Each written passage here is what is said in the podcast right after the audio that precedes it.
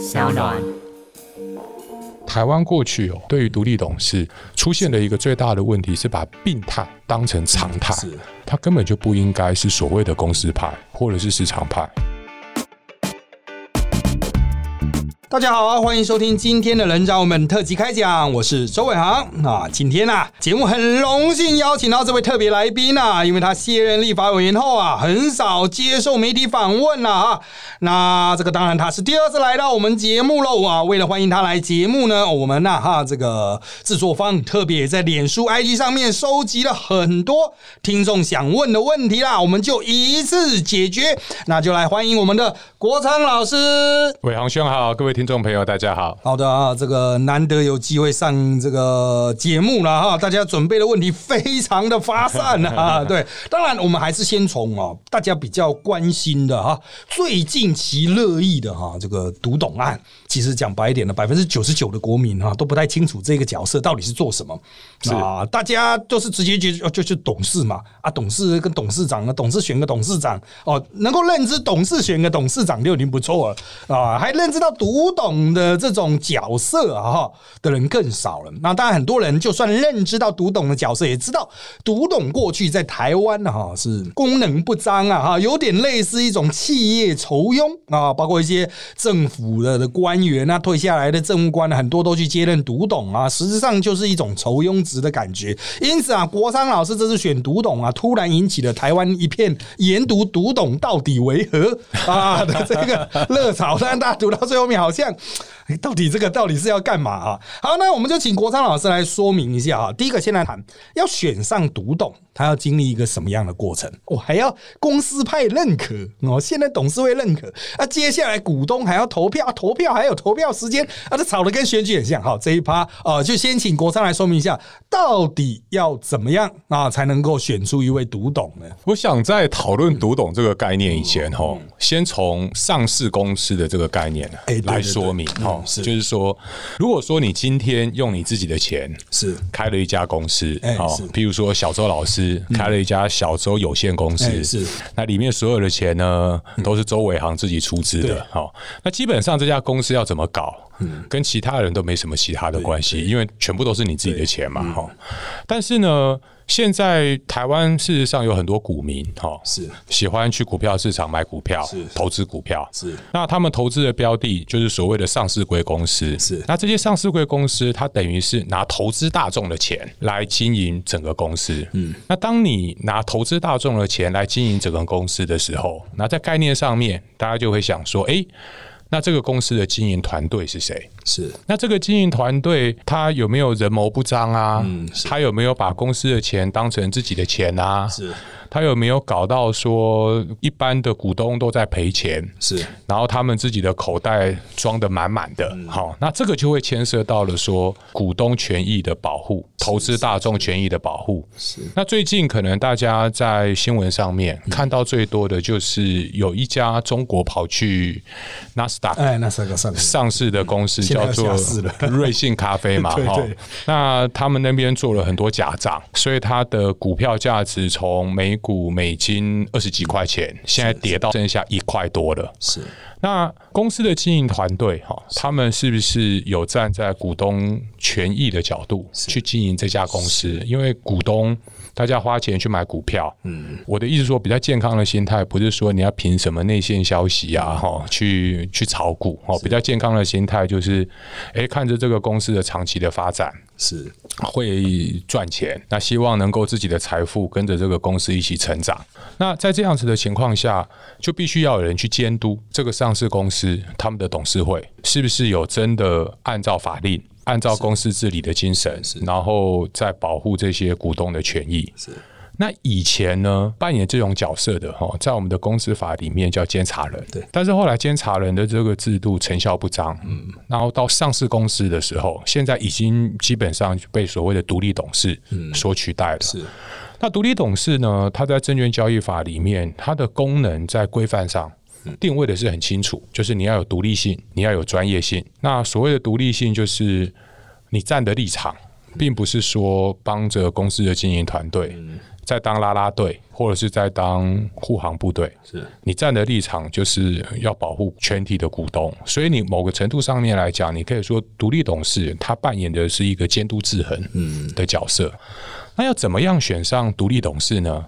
它的游戏规则哈，第一步就是说你要有持有已发行股票总数百分之一以上的股东。你才有提名权。那当然，他把门槛拉得这么高，哦，主要是怕说，那你如果只有一张股票，嗯，你也要提名的话，那那个选票哈 可能会长的 不得了哈。但是我老实讲，就是说，你如果说以一个上市公司，嗯，你持有它百分之一以上的股票，某个程度上算是相当有实力啊，对对。的大股东了。哈，那第二步呢，就是。他提交的名单，哦，必须要让现在的董事会去审核。是，那这个以前的规范比较不合理的是说，以前的规范是本来这个审核，哈，是形式上的审核，但是以前曾经操作成。变成实质上审核，所以公司派的人如果看这个人觉得我讲的比较粗鲁一点哦，看他不爽，不是我们这边的人，是是，让他选会有麻烦，是，他可能在提名阶段就把他剔除了，是。但是我们上一次呃，二零一八年修正公司法的时候，把这个部分做了法律的修正。就是严格的去禁止所谓的公司派的董事会，是。针对下一次的选举，他可以有实质审查的权利。大家就把它想象成哦，是我们一般的选举好了。嗯，其实还蛮有意思的。就是如果我们一般的选举是现任的人有资格去审查说这个挑战者对到底有没有资格的话，很荒谬。对，就好像大家去想象说，哎，韩国瑜可以审查陈其迈有没有资格来挑战他，那可能就会落入了非常。自意啦，哦，对，把他剔除了状况。好，那现在呢，把它改成刑事审查了以后，没有办法再玩以前那种戏码了。好，那下一步呢，就是要等到六月三十号的时候会开股东会。那开股东会的时候呢，大家就投票。那这个投票的规则哦，也蛮复杂的。什么叫投票的规则也蛮复杂的哈？譬如说，你有一张股票，一千股嘛，对，那你就这一千股，今天如果要选九名董事，那九名董事其实包括一般董事是跟独立董事，那你可以选择哦，就是你的一千股乘以九席，你其实。总共有九千张票，那这九千张票呢？你可以决定，好，平均分配给所有的候选人，你也可以灌到一个人身上。我就是喜欢你，对我这九千票全部都灌在一个人身上。那这样子的一个投票的规则啦，然后等到最后开完票以后。一般的董事跟独独立的董事是两组，两组候选就是一般的董事呢，先挑前六名，哎，是前六名当选一般董事的，是那独立的董事呢，挑前三名，对，然后三名就当选独立董事。对，的确啊，这个制度对于比较熟悉一般政治人来说比较难以理解啊，但是长期在炒股票的应该就会懂啊。这个选董事的这个方法本来就是这个样子的，只是现在区隔成一般董事组和独立董。事组是，当然过去因为大家觉得独立董事其实跟一般董事没什么差别，就抽佣的，嗯，他们都其实都是绑成，比如公司派人马、市场派人马，或是什么假派、超超派这样子，就在选啊，所以过去从来大家都没有接触过，所以会觉得还蛮特别的啦。当然了，这一次出来哈，广昌老师这一次出来，当然外界的这个传言是很多啊，这个传言多到就是很多政党呢其他政党碰到我都奇怪，他出来选这个是为什么？到底是哪一派？每一个都私底下连连我尿个尿，他都要站过来旁边维安，这个国。昌到底在搞什么？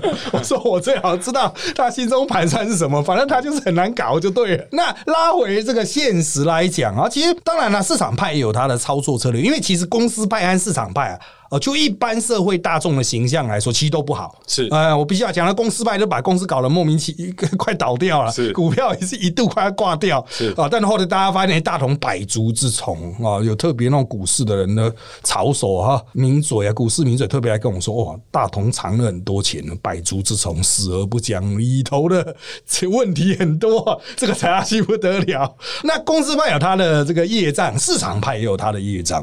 那所以大家有说这个市场派这是要提光老师啊，是不是有一借国昌来，比如说骗票洗白之余？不过刚才国昌老师说有说明，那投票制度很特殊。如果真的是喜欢黄国昌的投票的股东的话，他是可以全部全压给给一人的哦。啊，所以他这个投票制度非常特别，他也不是像我们这种不分区一口气全部都带上了这样子的概念哈，所以大家都在讲哦，这次还真的是蛮诡谲的哈，到底最后开出来啊，比如说啊，有多少散户会集中支持啊，又有多少外资会支持？因为台湾的讲说，哎，外资好像很多啊，但是大家了解股市也都知道，台湾很多是假外资啊，就是绕台湾的钱出去绕一圈回来变成外资的啊，来规避一些国内规范，或是老共的钱出去绕一圈的这种，也都是有。有哈，所以最后面双方到底可以集结多少的实力，未定之天哦。而且不只是这个单纯的市场操作因素哈，像主要政党背后也都有介入。而且不只是介入一边，两边都有啊。这个有些内阁的腥风血雨啊。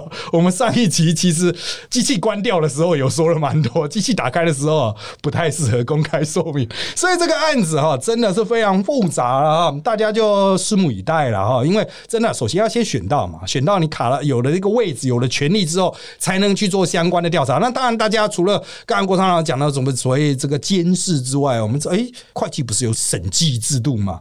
公司派主导的状况下，有时候真的是流于形式了啊！真的是你说剪掉也可以查背信呢，哦，那个也是真的是需要吹哨者啊。但是我们现在是万事不备啊，不是万事俱备只欠东风，万事不备。中华民国的动势真的蛮多的哈，像我们有在实际经营公司的哈，我们实际跟企业接触的，就知道里面的问题很多了。那就从这边开始，我们要逐渐延伸了啊。首先呢，是个立院嘛哈，当然最近又开始兴起一波。我又怀念黄国昌的这个文章，我也不知道为什么突然又怀念了。那个国昌自己有没有看到？人家简说两年前你支持那个谁啊？体育署那林德福是吧？是这个事情啊，这至今未解啊。国昌又另开战场，跑去处理这个更大金额的问题。我就讲比较现实哈，处理政治啊，当然有时候会打到很大东西，但毕竟是政治问题，政治问题政治解决。处理商业问题，有时候卷进几十亿、几百亿啊。我风险更大，很多人会觉得说这个其实啊，因为不了解啊，所以觉得哦，问题真的很严重吗？但是显然呢，这个商业利益的那种纠葛哈，其实背后牵动哈更加的复杂。那你自己是为什么会有这样子的发心？就是说。啊，不只是从事政治的改革，哎，我也进入商业体制，尝试去做，看能不能搞出一个新的典范的感觉，是怎么转变的呢？呃，其实，在离开立法院以后，对我来讲，第一个直接的问题就是说，因为我觉得离开公职了以后，那你就本来按照你自己的专业，在这个社会上面是。贡献你的心力嘛？是。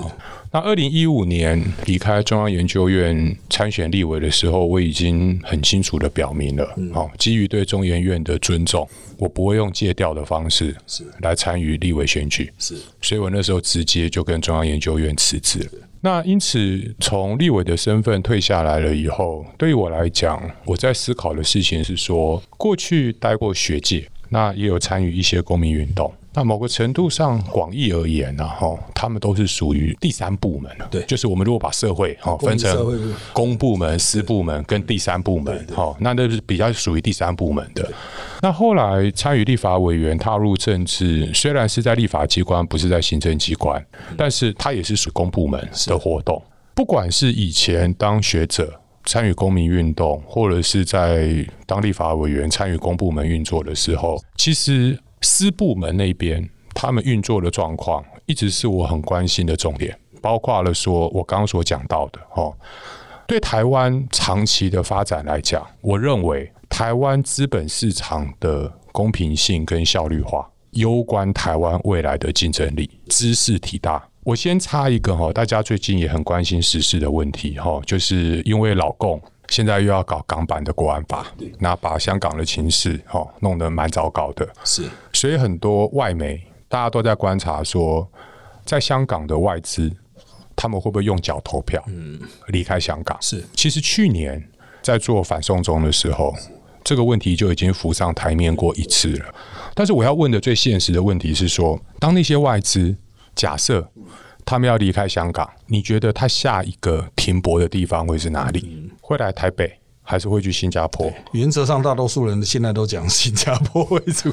好，对，那这牵涉到资本市场的开放程度，还有法律嘛、法尊嘛，对啊。但是我一直觉得说，哈，台湾不管现在在面临的是呃低薪资的问题，嗯跟我们在整个产业的转型当中，服务业现在已经成为台湾可能在就业市场当中的主流了，对，也是我们未来哈可能要去迈进的一个方向。是那但是如果让台湾这一个资本市场更有吸引力，是让台湾的金融市场也更有吸引力。也就是说，我们可以有很多高端的服务业，嗯创造很多呃收入比较好的就业机会。事实上，对于台湾整体未来在经济发展上面，以及在薪资水准的提升上面，会很有意义。是那但是你要讨论这个问题的时候，你就要问一个问题是说，那我们制度上面的基盘准备好没有？嗯，做好了没有？对，人家为什么要对你有信心？是为什么会觉得你有吸引力？嗯那这个是我们过去大概我记得在一九九零年代吧，嗯台湾曾经喊过一个口号，说我们要成为亚太金融中心。对对现在已经二零二零年嘛，这个口号还持续是口号嘛，没有什么现实上面看起来实现的可能性。好，对于我来讲，我就很想要进去私部门看看我自己之前对于私部门运作是的一些想法，是不是能够把它带到私部门当中。那因此，过去几个月，我回到我自己法律的专业，当然就是从事律师的业务嘛。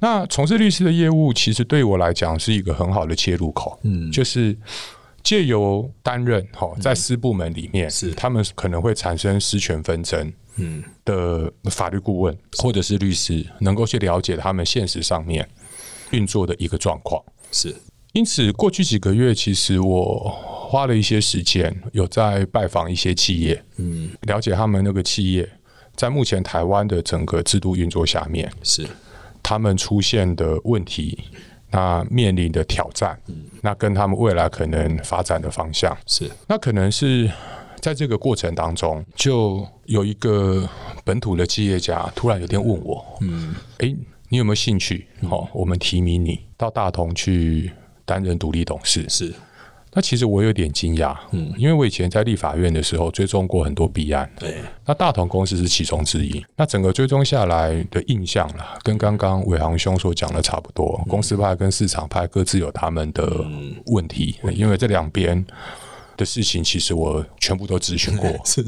那那个本土企业家就他对我提这个提议的时候，其实我一开始没有答应啊，但是后来中间有一些过程啊，哈，跟转折，哎反正我就点头了，哈、那我事实上想要做的事情是说，台湾过去哦，对于独立董事出现的一个最大的问题是把病态当成常态，是。就是说，独立董事大家会把它分割归成说啊，你是公司派，嗯。还是你是市场派？但是你如果对独立董事的制度有认识的话，是。他根本就不应该是所谓的公司派或者是市场派，他在法律上面的职责很清楚。譬如说，你刚刚所提到的审计，上市公司的审计委员会。基本上就是要由独立董事所组成的。他为什么规定是要由独立董事组成？为什么不是一般董事？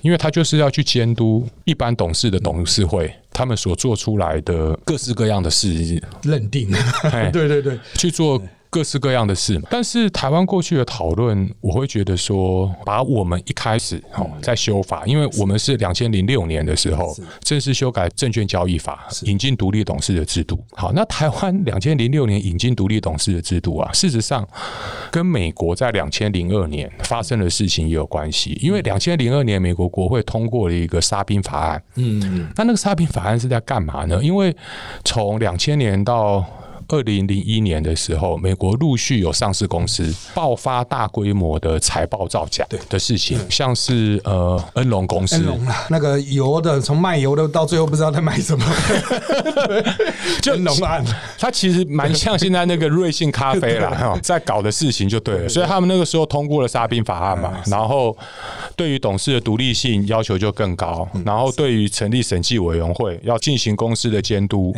那这些都有比较呃强的规范。所以台湾也是两千零六年就引进了独立董事的制度。那所以呃这一次其实参与这一个。独立董事的选举，对我来讲，嗯，其实还蛮有趣的。嗯，所以蛮有趣的是说，嗯。因为我没有参与其中任何一派的运作，就是我除了被动的接受提名之外，公司派的运作我当然没去参与嘛。是啊，市场派不敢给你参与，被你知道我谁还得了？那市场派的那群人，我可以老实讲，里面一个我都不认识。是，所以他们在搞什么飞机啊？我老实讲，我也不是很清楚。哈，那但是有人提名我嘛？那我就作为一个独立的候选人，做我自己该做的事。所谓做我自己该做的事情，是说，哎，我觉得让台湾社会有一个机会认真的去讨论独立董事是什么挖沟，它应该要是什么挖沟，是一个有意义的事情。那我也不知道说最后啦，谁会投票给我？当然，我有公开喊话，我有公开喊话跟公司派的喊，说，哎，你也认同我对独立董事的理念，那你也愿意接受我的监督。那你们就把票投给我。那当然，我对于公司派是不是最后愿意把票投给我，我没有任何的预设，我也没有期待。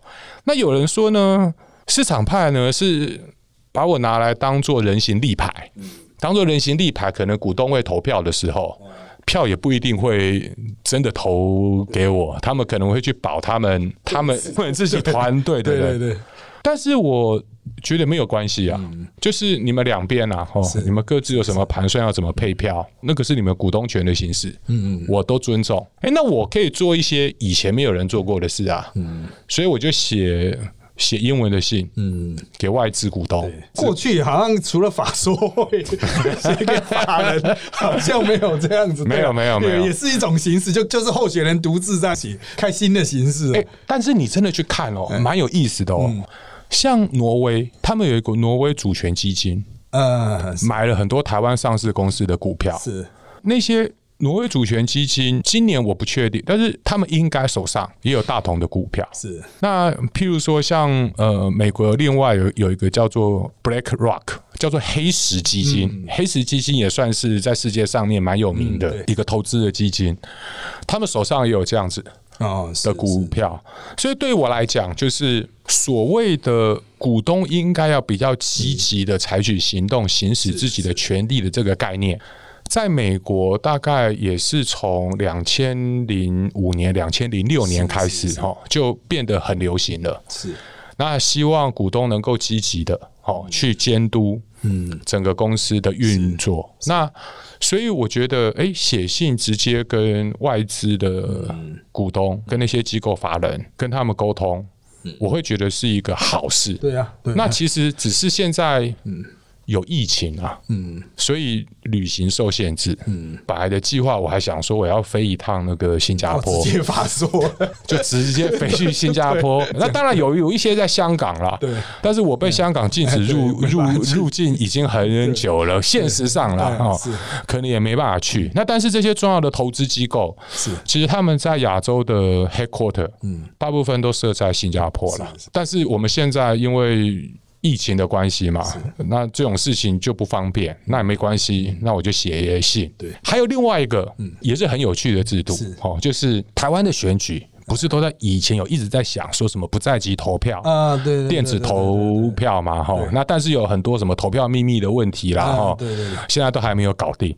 但是在上市公司股东会的投票，现在已经可以用电子投票。那董事会认定他的这个投杯选举的方法，基本上又合于政企相关的规范，应该就 OK 吧？对对对，那大同公司哈，他们的电子投票，在五月三十号，嗯，会开始，嗯，他五月三十号开放电子投票，因为股东会那一天呐，哈，大家不一定有空，对对对，去开，好，那有很多人以前哈，嗯，就是透过签委托书，嗯嗯，给市场办公司，给在收委托书的人嘛，哈。那我当然没有那个钱，嗯，去征求委托书，开什么玩笑？你要那个，你要那个送手水壶，你要证券公司用证券公司的通路啊，对啊，对，去帮你收委托书啊，哇，那个本钱要非常的粗，所以我现在第二个唯一的希望，我就放在电子投票上，嗯，会鼓励这些小股东说，不要把你的投票权用那么廉价的交给别人去帮你行使，就是不要把你的委托书去卖给那些在收委托书的证券商。投入，你用一个很简单的方法，上网就可以在网络上面完成你投票权的行使。所以我五月三十号以后。我会另外再做一个公开的方式哦，是 号召所有的小股东 是是珍惜你的投票权，上网去行使你的投票权对，不要把你的投票权这么廉价的就出卖了，是不要轻易的把委托书给人家。是，的确蛮有趣的。过去 过去都没有这样搞的。如果哈真的选上之后，好了，因为选不选上未定之天嘛。真的选上之后，马上会面临一个很现实的问题：，就读懂永远的资源其实非常少，他给你一笔钱而已啊，那个叫你的薪水还是什么的。但是如果真的要去实际执行审计的话，各位可能如果完全没有公司经营经验，或是不懂会计，你可能不知道审计它其实真的就是这样对，不只是预算书、结算书，它会对得很细，它是要去问你这样的支出是否真的合理。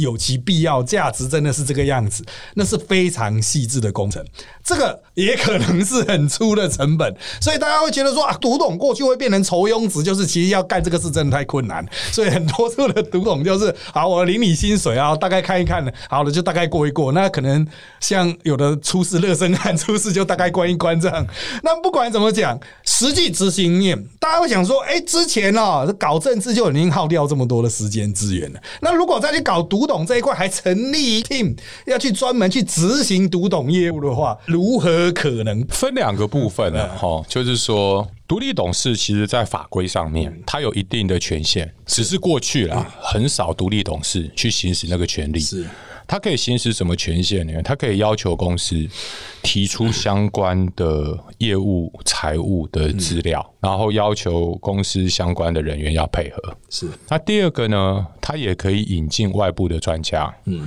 来参与这一些审计的工作。是那引进外部的专家来参与审计的工作的时候，如果有牵涉到一些费用的话，在法规上面的规范是公司必须要负担的。是，那只不过说，因为以前好像没有什么人这样子搞过。对那当读懂真的要拿这个尚方宝剑出来行使这个权限的时候，掌握公司经营权的人，他会有什么反应？他是会配合，还是会抵抗？我觉得现在我也不要太早做任何的预设，哦，时间到了再来说哈。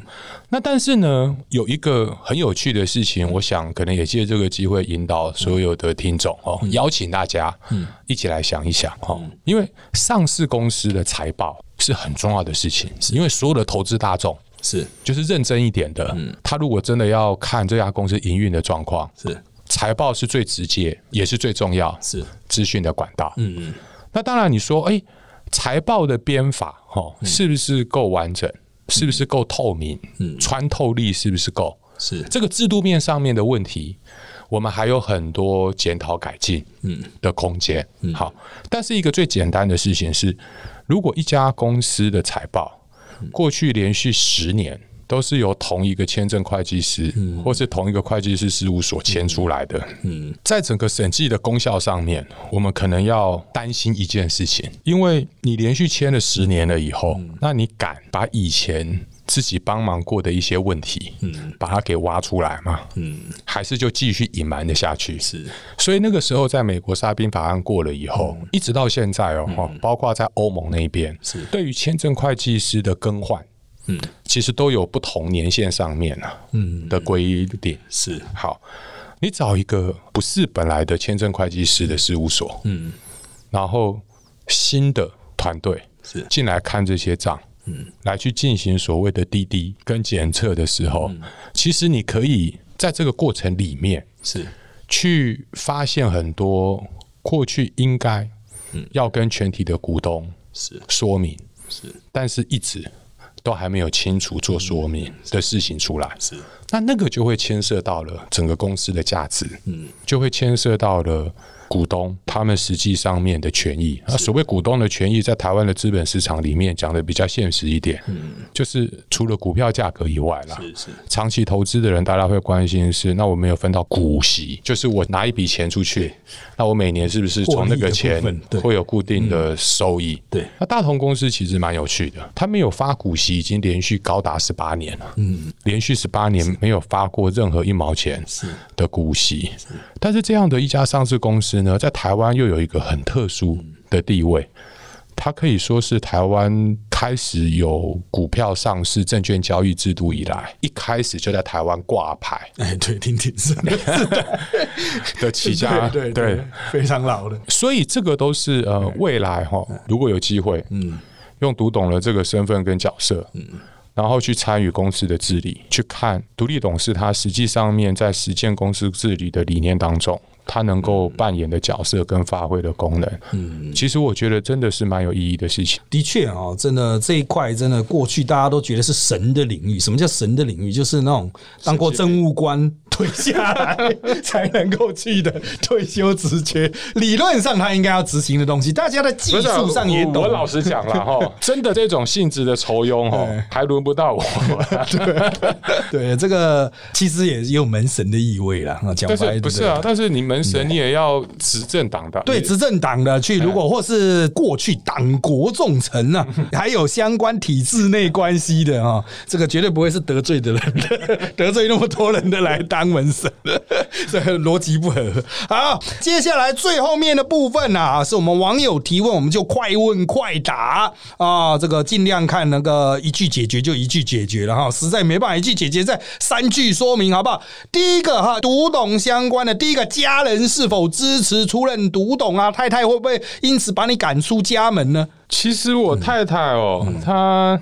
他的反应是我为什么要去惹这个麻烦呢？啊，是，是他说你就当律师，好好赚钱，发 大财，去淌这个浑水干嘛？是是是是是是。好，这个是太太的意见啊。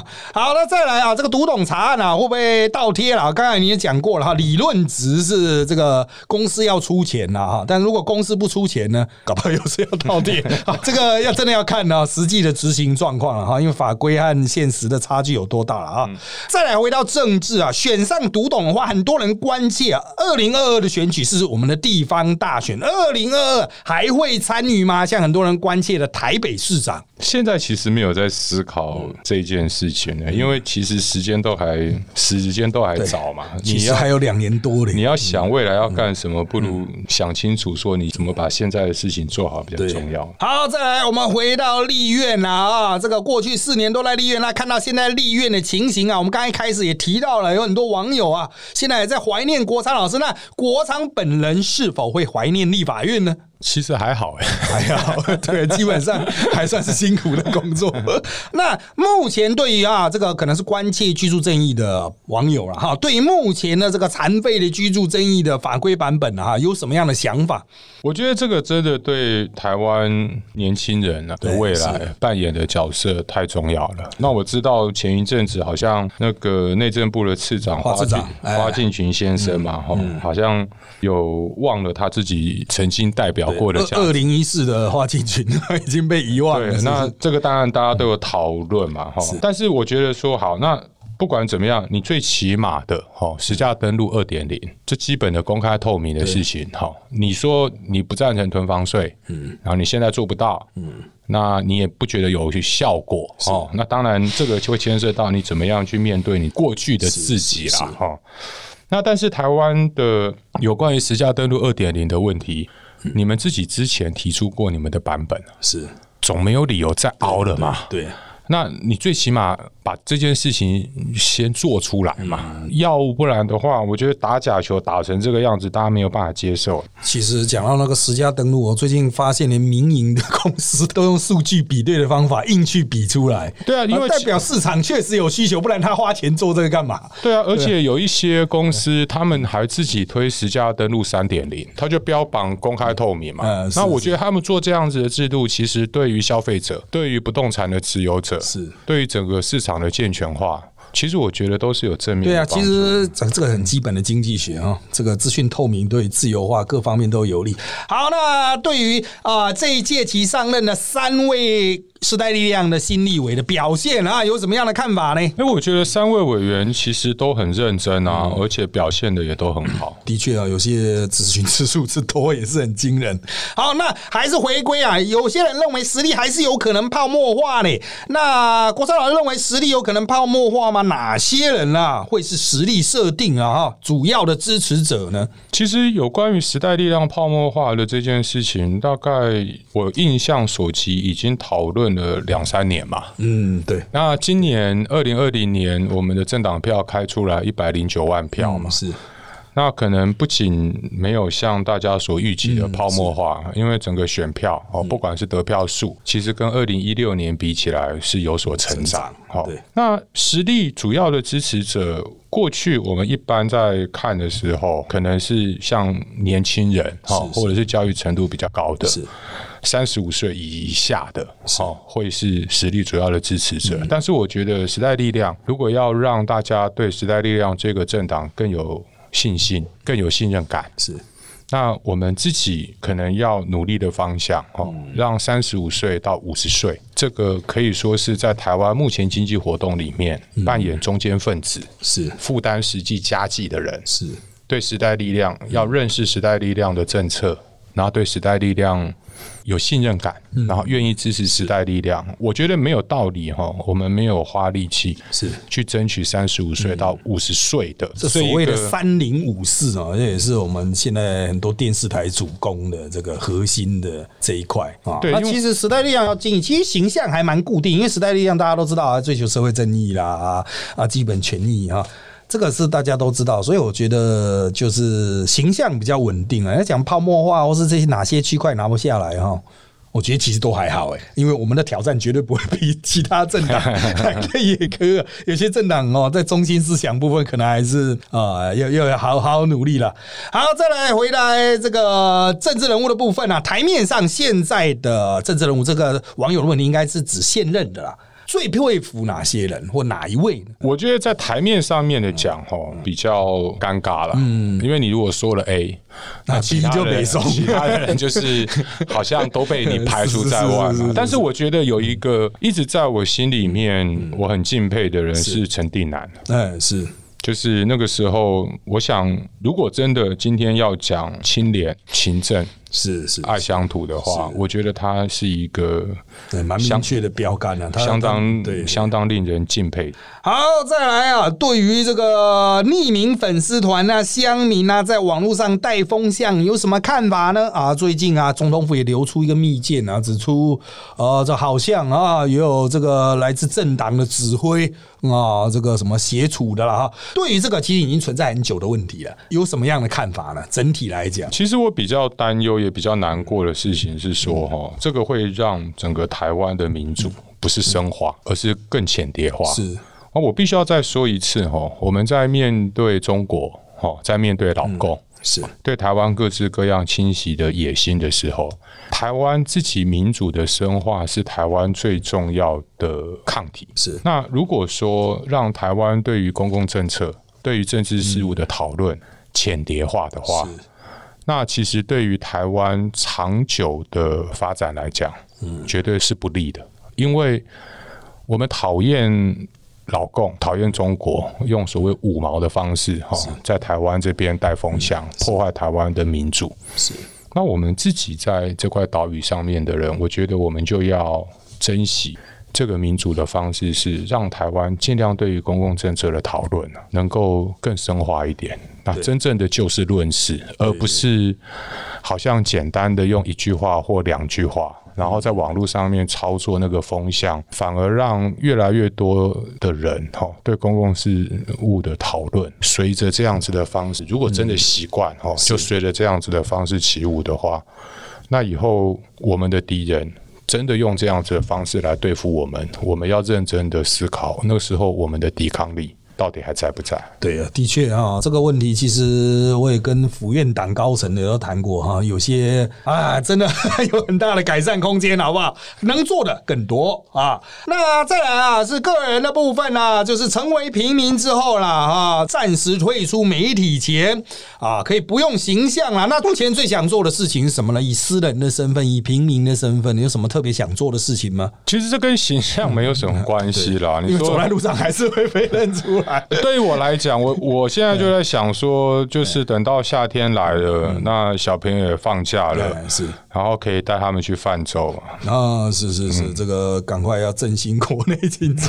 对，好，那讲到小孩啊，有打算生老四吗？已经算是很多了，家里已经有三个了。可能没有办法了，啊真的，我我现在已经被三个小孩对，真是的。呃负担已经相当沉重 是了。我觉得以一个国民哦，嗯，对这个社会应该负的责任来讲，三个是三个应该是平均值找，哎，对，平均值以上了啦。贡献良多啊，对。好，那再来就是啊，很多人很好奇，做这么多事情啊，每天呐、都睡几个小时呢？其实睡眠时间还不错啦，我想我都有睡五六个小时，没什么问题。啊，五六个小时，这个政治人物算这个要活命的基本款了，大概这个是底线了，再少了那个是选总统级的。好，再来是最近啊，网络上区分为啊，不是网络上了，啊，网红们区分为香菜派和反香菜派，就绝对不吃了。郭昌老师吃不吃香菜呢？你放在适合配的食物里，我我蛮喜欢的、啊。对啊，对啊，基本上这个就是可以接受吃哎什么大肠面线啊、肉羹汤啊，哎，是是是，然后吃挂包啊哎，是不是都一定会放一点香菜吗？啊，对对对，这个就是算这个严格定义的香菜吧，是。好，那好像在写新书，有新书的进度吗？呃，其实过去这几个月啦，哈、一直有一些出版社来谈，是是，但是过去这几个月的事情哈，嗯比较多一点，还包括了说 YouTube 新的节目，对，这个也很 YouTube 多人在问呢。因为 YouTube 那个新的节目要做到我希望做到的样子，嗯，要一些资本。那如果要一些资本的话，那我就必须要先赚一点钱，嗯，因为我也没有办法找人呐、来投资这个东西。是是是那我想新的节目嗯目前在整个的进度上，包括内容啊，还有一些技术团队，我我想今年跟大家见面应该没有问题。好，那这个还有网友问啊，关于书啊，最近有看什么样的书吗？其实我自己在看的书，一般而言啊，是都比较专业性比较高一点啊。是是是，所以我最近在看的书呢，大概都跟一些包括了呃，像是衍生性金融商品，嗯那或者是跟上市公司啊，这个的规范。这个基本读懂，这个一定要 要很熟的东西啊。其实对啊，绕回来哦，就是你真的要去做一件事情，其实事前的准备真的要相对充足，不是真的只保持一个理念或是很片面性的理解。不管是政治啦，不管是私部门的这个公司经营，其实都很多美美嘎嘎。因为就讲个最实际的嘛，哈、东西摊出来，嗯，你如果不了解它，是。你看不懂，拿到你面前去，嗯，有问题你也看不出来。啊，你还很容易被唬烂掉。对，人家跟你说这个行之有年呢，长模标准作业流程，你也不知道是真是假。而且哦，上市公司，因为我过去这几个月啊，看了不少上市公司的财报，嗯。跟过去发生的事情，我就会发现哦，上市公司啊，用衍生性金融商品，嗯。来去掏空公司，嗯，就是拿股东的权益做代价，对，然后再肥自己啊的这种事情，是。从过去到现在操作的手法还不少。这些事情其实过去在台湾啊、处理的效果一直都不是非常的好，到现在也还是在持续进行当中。我讲一个最简单的例子哈，比较年长的人，大概是我们这个岁数的，是，一定都听过红火案嘛，嗯，对。就中对是中信集团。哎，对，他当初为了那个红火案，对，那跑跑了很久才那个老板还跑去日本，跑了很久才回来。但大家知道吗？嗯。红火案啊，他的司法判决到现在还没确定。我，想那个调了很久。所以前一阵子搞了大家很火大，那个傅昆奇的炒股案。啊，是，然后二年吧，去坐牢，嗯。还可以继续干立委，然后大家都很不高兴嘛，哦，认为这个法律要做一些修正或修改。但除了这个问题，这个问题当然很严重之外，那大家要去想哦，说一个破坏资本市场的交易秩序，那造成很多投资大众受害的是。事件，是，搞了二十几年了，对。判决才确定。而且我老实讲啊，最后被判那个刑度啊，跟现在法律所规定的刑度啊差太多了。那为什么会差那么多呢？因为对于那些人来讲，最好的策略就是拖延，对，拖越久越好。对啊拖拖拖的越久呢，一方面刑度就越低，对，二方面呢，因为离案发的时候越来越远嘛，对，离案发的时候越来越远了，证人的记忆就会不是很清楚，对，然后相关的证据呢，过了很久的时候再重新来看，哦，可能对于那个证据它的评价，哦，对于那个证据可以去支撑那个犯罪事实的证据力，也会随着时间的经过而变成要去定罪啊，变得越来越不容易了。好，那我们在讨论这些事情的时候，抽象的哈，怎么样去建立一个健全的制度，去保护投资大众？是哦，这绝对不是什么什么反商。你建立制度保护投资大众，其实对于要筹资的企业来讲，对是好事。对，因为大家对你这个市场才有信心嘛。对啊，信心对啊。大家以后看了这些上市公司的财报。才会认为说，哎，这个资讯是真的，不要让现在大家其实白的，就是都怀疑是假的，但是因为有关系在，所以我把钱拉进去，翻了白话文就是这样啊。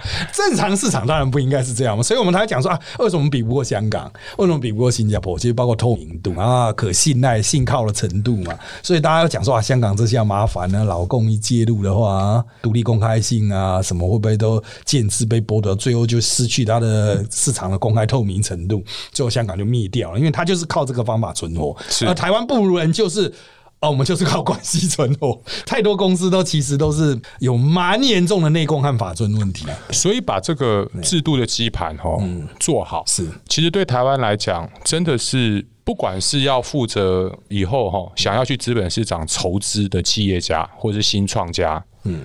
跟投资大众的保护来讲，是。其实都是好事。而且这些软体建设的改革，哈，跟其他的建设不太一样的是，它不用花大钱，嗯，去搞钢筋水泥，是。